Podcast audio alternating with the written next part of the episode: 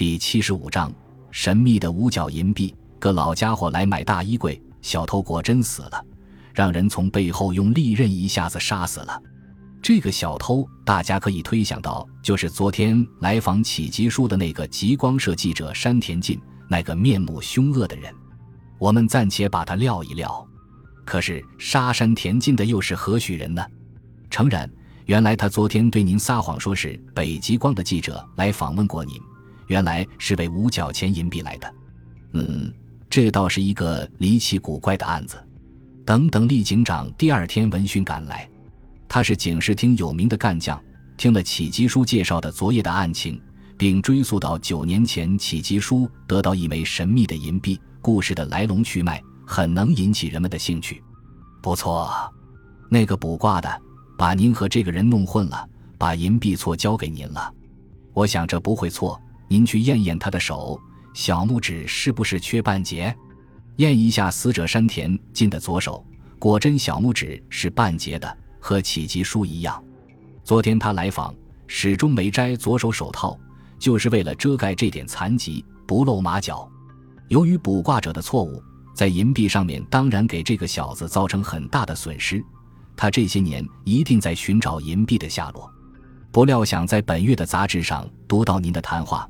于是就来找您探一探情况，那天夜里就盗取银币来了，但是那个银币的下落呢？现在怎么样了？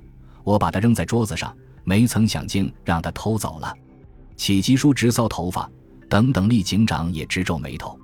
这小子干了蠢事，这人盗走银币，逃跑的时候却有另一个人埋伏着等他，一下子把银币抢走了。大概是这样，银币不在这人手里了。可见事情，嗯，可是密码您记住没有？这个嘛，启吉叔又搔着头发说：“无非是胡乱的列了些数字，我记不太清了。”哼，等等，厉警长越发不满意了，用鼻子哼了声。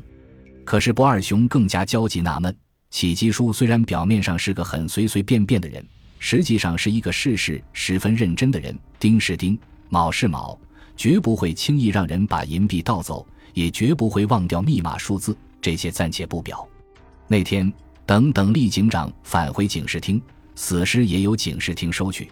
过了三天，警长乐呵呵的来了，弄清楚了死者的身份。他不叫山田进，这完全是谎话。此人叫小宫三郎，是前科犯。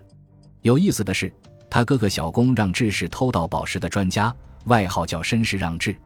此人总是绅士打扮。出入上流社会，专门盗取宝石。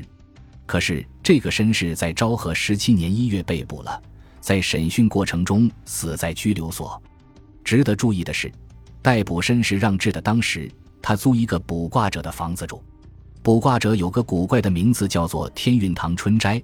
启吉叔听了，连拍大腿：“好啊，明白了。”绅士让治被捕的时候，有话急于想告诉弟弟三郎。但是不能口述，只能写，写了又怕被别人知道，就写成密码藏在银币里，托天运堂转交小宫三郎。是哟，是哟，我们那时也调查过天运堂，他一问三不知，只承认把房子租给了让治，他们是房东房户关系，所以我们当时宽恕了他。原来他把您当成小宫三郎，错给了银币，关键是密码。究竟让智耀告诉他兄弟什么话呢？说不定是告诉他宝石放在什么场所。不二雄在一旁听了，才从闷葫芦里钻出来。果真是这么回事。若是启吉叔把密码数字忘掉，那可太糟糕了。等等，厉警长也因为密码不明，深感遗憾。这时，由继子也来了。先生，昨天我们家也发生了一件可怕的事情。由继子脸上显出恐怖的神色，你说可怕？那到底发生了什么事？昨天来个人好生古怪，问我家是不是有个漂亮的大衣柜，有的话能不能卖给他？这事情太离奇了，我顶了他一下，那个人缠了有一个钟头，太难缠了。临走的时候还说明天他还来，让我好好考虑考虑。我一想到他明天还来，就害怕，害怕。由继子吓得嘴唇多绝。听了更觉惊骇的人却是启吉叔，什么？要买大衣柜？是个什么样的人？年纪六十岁左右，真讨厌死人，在我家两只眼到处寻觅，不够使的。这人太可怕了。启吉叔沉思了好久，突然问道：“游继子，是不是你们家八年前丢过宝石之类的东西？”游继子听了，吃惊的目瞪口呆，好半天才喘过这口气来。先生，您怎么知道的呢？有这么回事？那是昭和十六年年底，那时我父亲光景还很好。一天晚上，招待一大群客人，举行茶会。在茶会上，我母亲胸前别着的钻石别针不翼而飞了。每个客人都有嫌疑，于是当场搜身，人人都搜完了，钻石别针也没找到。那上面嵌的钻石很大，品级最高，现在能值多少钱还不知道。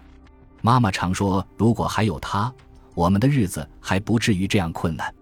启吉叔听着游纪子的话，却越来越显得高兴。感谢您的收听，喜欢别忘了订阅加关注，主页有更多精彩内容。